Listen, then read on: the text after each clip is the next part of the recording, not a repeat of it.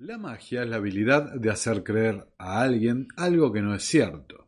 Los grandes magos son en esencia observadores entusiastas de la psicología humana y sus rutinas, una serie de técnicas orquestadas por expertos para aprovecharse de nuestros sesgos cognitivos. Pero por más impresionantes que sean estas ilusiones, no son nada en comparación con las manipulaciones que realizan a diario los maestros de la ingeniería social.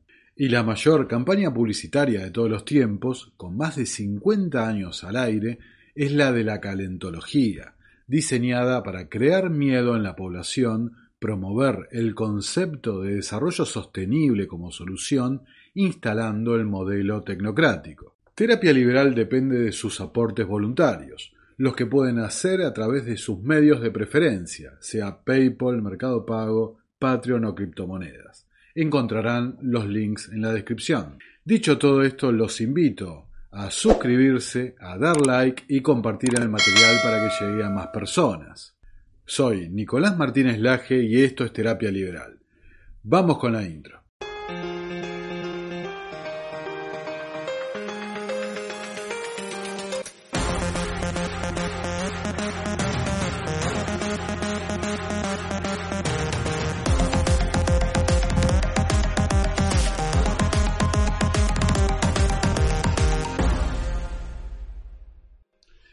Podemos sintetizar la Agenda Verde en tres puntos.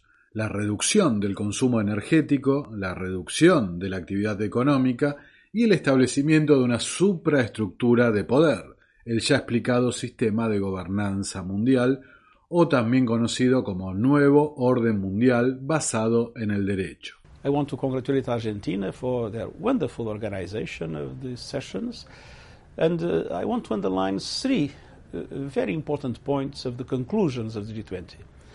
First of all, uh, reaffirmed support to the Agenda 2030, to the Sustainable Development Goals, to our blueprint for a fair globalization, leaving no one behind.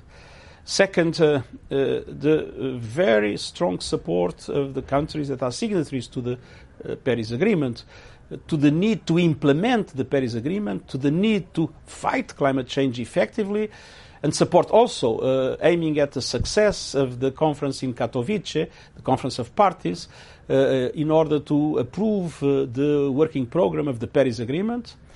And finally, uh, to say that uh, it was very relevant, the recognition of the importance of a multilateral approach to trade and of the reform of the World Trade Organization. Un objetivo más solapado pero evidente y consecuencia directa a la destrucción económica que están generando es el de reducir la población, a quienes ven como el verdadero enemigo. Como escribía Alexander King, cofundador del Club de Roma, en la búsqueda de un nuevo enemigo que nos uniera, se nos ocurrió la idea de que la contaminación, la amenaza del calentamiento global, la escasez de agua, la hambruna y similares encajarían a la perfección todos estos peligros son causados por la intervención humana y es sólo a través de cambiar actitudes y comportamientos que pueden ser superados. El verdadero enemigo, entonces, es la humanidad misma, la que estos ingenieros y planificadores sociales estiman en mil millones de personas. Como expresara Joaquín Schnellhuber, asesor climático de la Unión Europea y del Vaticano para la redacción de la encíclica sostenible y resiliente Laudato Si, de una manera muy cínica, es un triunfo para la ciencia porque por fin hemos estabilizado algo, a saber, las estimaciones de la capacidad de carga del planeta, es decir, por debajo de los mil millones de personas. Por supuesto que estos mil millones de personas los incluyen a ellos, ¿no? no necesariamente a nosotros. Estamos entonces en un punto de inflexión. O recuperamos la libertad y nuestra soberanía personal o vamos directo hacia una pesadilla orwelliana. Cada vez más personas alrededor del mundo están despertando a la realidad de que esta agenda va en contra de sus intereses, afectando gravemente su calidad de vida y las de sus hijos una agenda que no votaron y que sus funcionarios electos tampoco los representan, sino que están descubriendo que los políticos son ni más ni menos que títeres de poderes en las sombras. Aunque estos hechos no parecen desacelerar la agenda globalista, sino que ellos parecen cada vez más determinados a ir por más, amenazando inclusive con la guerra total y la amenaza nuclear. Bien, eh, hay una publicación de una revista especializada en cuestiones de alimentación, Nature Food, que advierte que la posibilidad de un conflicto a nivel global entre Rusia y Estados Unidos provocaría una hambruna general. Pasó de que se desate una guerra nuclear. Bueno, Argentina no se vería afectado por este acontecimiento, tanto Argentina como Australia. Hay estudios que confirman que no habría inconvenientes, o por lo menos a primera vista. Sin embargo, y curiosamente pocos analistas señalan que una guerra nuclear cumpliría varios de los objetivos que pregonan estos grupos. Pese a todo, la mayoría de la gente sigue sin ver las graves consecuencias que tendrán las medidas políticas, ¿no? Resalto eso, medidas políticas tomadas desde 2020 a la actualidad. Muchos siguen comprando el relato de los propios políticos y sus voceros, los medios de desinformación masiva, de que la inflación o los problemas energéticos son algo transitorio, o minimizan inclusive los problemas de abastecimiento alimentario porque siguen yendo al supermercado y las góndolas siguen teniendo productos. Eso sí, como advertimos, cada vez más impagables. Estas mayorías en el público no ven que la inflación está generada. Recordemos el Going Direct de BlackRock que tratamos en otro video, o que los problemas energéticos son consecuencia directa de la implementación de la mencionada Agenda Verde. Y respecto a la seguridad alimentaria, solo resta agregar que 2023 será un año verdaderamente difícil. Las cosechas de 2022 están siendo desastrosas por la falta de fertilizantes, los problemas de sequías, muchos vinculados a problemas de ingeniería no resueltos por ninguno de los gobiernos, y nuevamente a la implementación de la mencionada Agenda Verde. Pero lo que la mayoría absoluta de la gente no llega a atender es que la mayor ilusión de todas es el estatismo, la religión más peligrosa de todas, parafraseando al autor Larken Rose. El estatismo es una idea tan maravillosa que necesita ser implementada por la fuerza para ser cumplida. El Estado no es una herramienta neutra que puede ser utilizada para el bien o para el mal.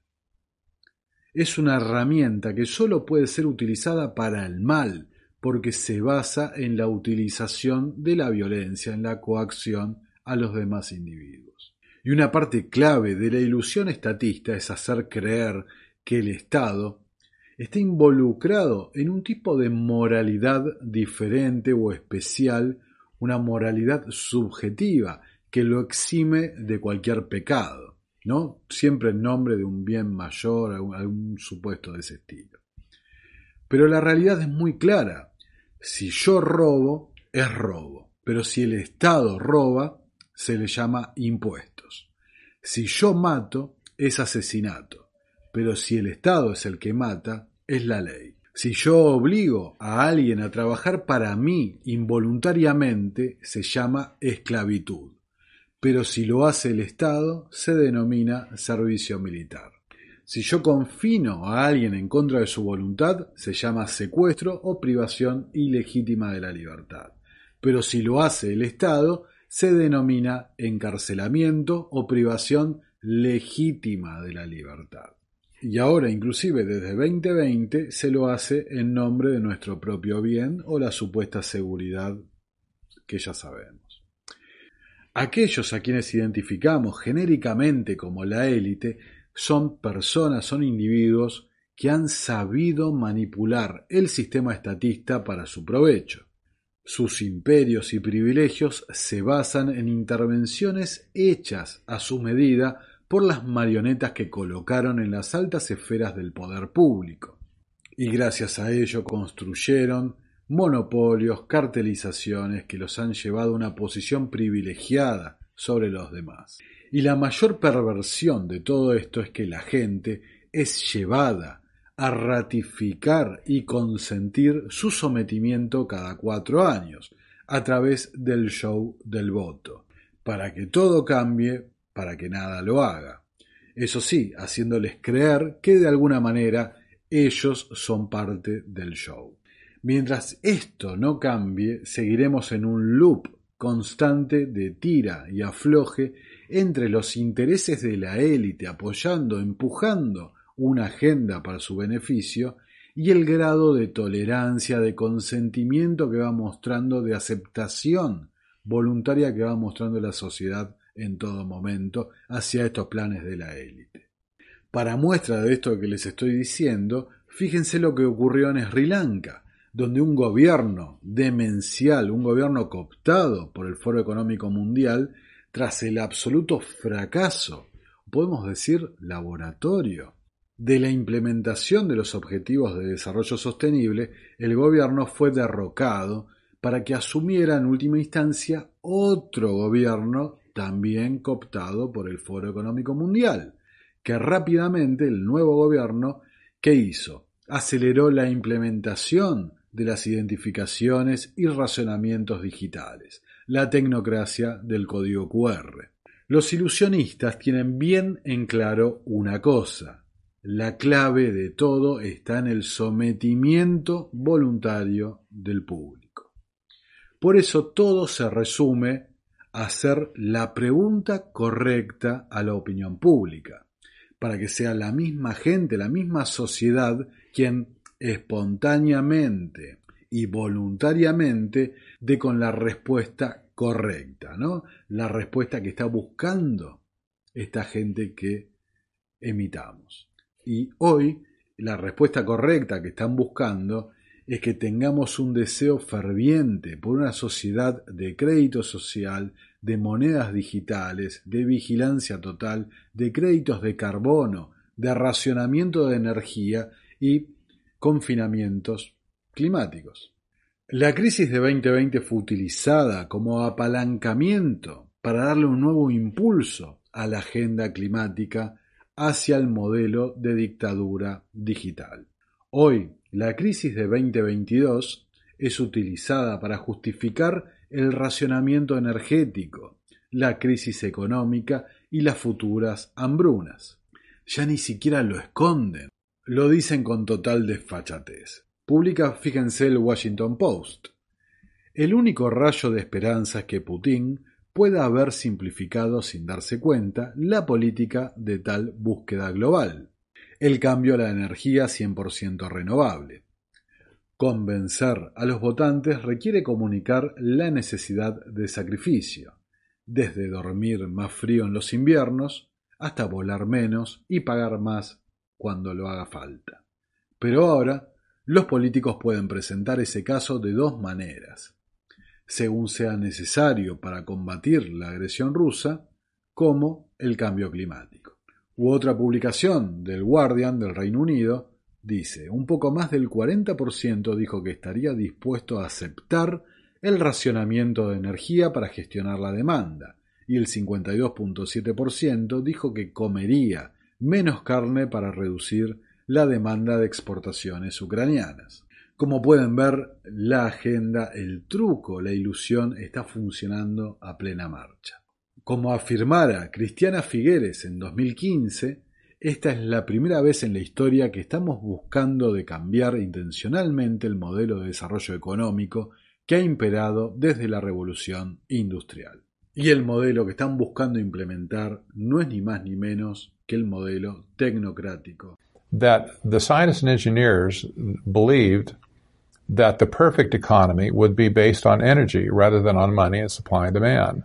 This is a very difficult concept for people in America or probably anywhere to get their, their head around because when you when you talk about doing it with money and pricing everything in energy, it just doesn't make sense. It goes snap.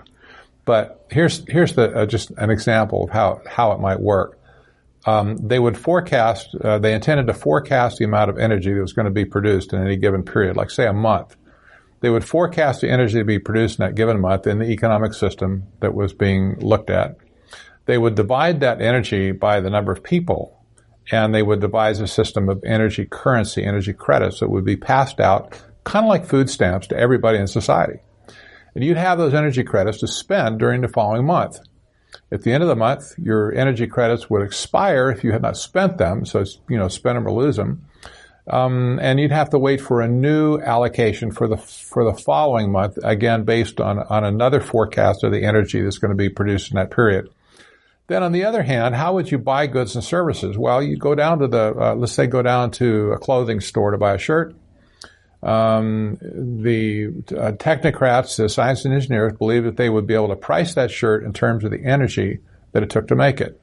So you have cotton grown in Egypt, you have uh, diesel goes into a tractor, you have uh, the cotton gin comes along and has to spin it into thread, and then it goes to a garment maker in Sri Lanka, another ship involved, and eventually it ends up in your store, uh, wherever your town is, in a department store, and you go in and buy the shirt. Theoretically, there's uh, you could you could add up all the energy it took to make that shirt. That's what you'd pay and uh, wouldn't be based on supply and demand at all. Just be based on the amount of energy it took to make that shirt. So this is completely otherworldly to our system uh, that we understand as free enterprise, supply and demand, and so on. Um, and it also requires a management of the economy that we do not appreciate today at all. We don't have anything like this in today's economic world. Now, there have been attempts to manage capitalism in different ways, by the way. I, will say that um, the Bolshevik Revolution, for instance, when communism really, uh, really got underway as a, as a social experiment, uh, the government attempted to manage the capitalistic system. Uh, same thing happened with, with, fascism. Well, the corporate world merged with the government, and they tried to man- they tried to manage the economy. But in both cases, it was still a price-based economy. It was still supply and demand, even though the government said, we'll manage the economy. We'll, t- we'll tell you how much supply there's going to be. We'll tell you how much demand there can be. And um, uh, when technocracy came along, uh, the whole concept uh, of, of, all of those things were out the door. It was an altogether different ballgame. Uh, in fact, if, if, you were to meet a card-carrying technocrat in the 1930s and call him a communist, you're liable to get into a fistfight with them because they hated communism. They thought that communism was a complete sellout. That was just another iteration of capitalism and, you know, people trying to manage and, and manipulate capitalism to, you know, control the people. Para aquellos escépticos, quienes aún dudan o creen que esto se trata de teorías de la conspiración o exageraciones o demás, les dejo las declaraciones de Bárbara Barsma, la CEO del banco holandés de créditos de carbono Rabo Carbon Bank. Y sí, como escuchan, esto existe, bancos de créditos de carbono. Als we nou eens iedereen, laten we beginnen in Nederland, uh, die uitstootrechten verdelen en dat elk huishouden of elke burger een hoeveelheid uitstootrechten krijgt. Zodat we opgeteld, ja, niet meer uitstoten dan onze grens. Vervolgens kunnen we, het zit in een carbon wallet, kan je dat noemen. Kan je het bijkopen. Ja, en dan kan je ik, als ik wil vliegen, koop van iemand die uh, niet, niet gaat vliegen, omdat hij daar bijvoorbeeld geen geld voor heeft. Die verkoopt aan mij zijn uh, carbon uitstootrechten en krijgt daardoor een beetje meer geld. Of diegene woont in een kleiner huurhuis en ik woon in een groot huis. Ik heb dus meer uitstootrechten nodig om mijn huis te verwarmen. Mm-hmm. En zo kunnen mensen met een smalle portemonnee ook iets verdienen aan vergroening. Asegurémonos de que cada hogar o cada ciudadano de los Países Bajos reciba una cierta cantidad de derechos de emisión de carbono. De esta manera, podemos asegurarnos de no emitir más de nuestro límite anual. Sus derechos de emisión se almacenarán en una billetera de carbono. Entonces, si quisiera volar, compraría algunos derechos de emisión de carbono de alguien que no puede permitirse volar. Por ejemplo, de esta manera, esta persona pobre puede ganar algo de dinero extra. O si alguien vive en una casa pequeña, puede vender sus derechos de emisión a alguien que vive en una casa grande. De esta forma, los pobres pueden beneficiarse de la economía verde. ¿Se dan cuenta de la monumental transferencia de riqueza y estafa que es este modelo que quieren implementar? Mientras tanto, cada vez más socios estratégicos del Foro Económico Mundial e integrantes de la red de BlackRock que vamos a hacer un informe sobre cómo está infiltrando la administración Biden, empiezan a lanzar al mercado productos que miden la huella de carbono de sus usuarios. Esto es el primer paso hacia la implementación de sistemas de crédito social. Y en última instancia, la implementación definitiva de la CBDC. Quiero ser bien claro con esto. Está pasando, están ejecutando el plan mientras seguimos distraídos. Es absolutamente crucial entender la dirección que está tomando todo esto. Nos estamos jugando realmente demasiado. Por eso, no alcanza con lo que pueda hacer yo divulgando esta información o cualquier otro colega. Tienen que ser ustedes también quienes tienen que tomar la decisión de salir a exponer estas verdades. La única forma de que la información llegue a la mayor cantidad de personas es a través del efecto multiplicador virtuoso del boca a boca. Por supuesto, no todos los que están ahí afuera querrán escuchar esta verdad, pero eso no tiene que desmotivarnos. No estamos evangelizando o intentando convencer a nadie.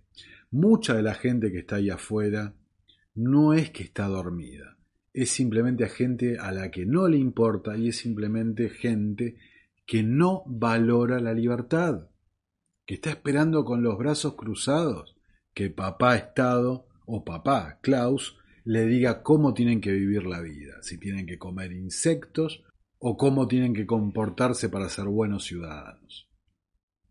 Nosotros simplemente reconocemos que tenemos una obligación moral de contar la verdad. Cada individuo que está ahí afuera es libre de hacer lo que quiera con esta información. Es libre de aceptarla, es libre de analizarla, es libre de descartarla, es libre de refutarla, es libre de hacer lo que quiera. Pero lo que no van a poder hacer, al menos en su fuero íntimo, es mirarnos a los ojos y decir que no sabían nada o que no estuvieron advertidos. Llevamos ya más de dos años advirtiendo para dónde está yendo esto, inclusive ustedes saben de qué hablo.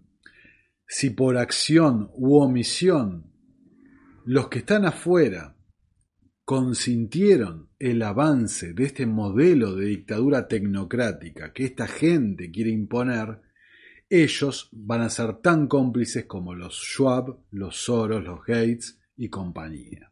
Somos nosotros aquellos que vemos el truco de magia, quienes tenemos el deber, deber moral de ayudar a aquellos con buenas intenciones, pero que por ignorancia, error o incredulidad aún no se dan cuenta del camino hacia donde nos estamos dirigiendo.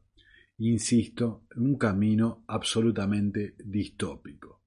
Nosotros no necesitamos votar cada cuatro años para expresar nuestras preferencias y nuestras valoraciones. Nosotros votamos y reconocemos que estamos votando todos los días. Es a través de la colaboración mutua, la asociación libre, voluntaria y espontánea, como de una vez por todas vamos a poner fin a esta ilusión que nos somete.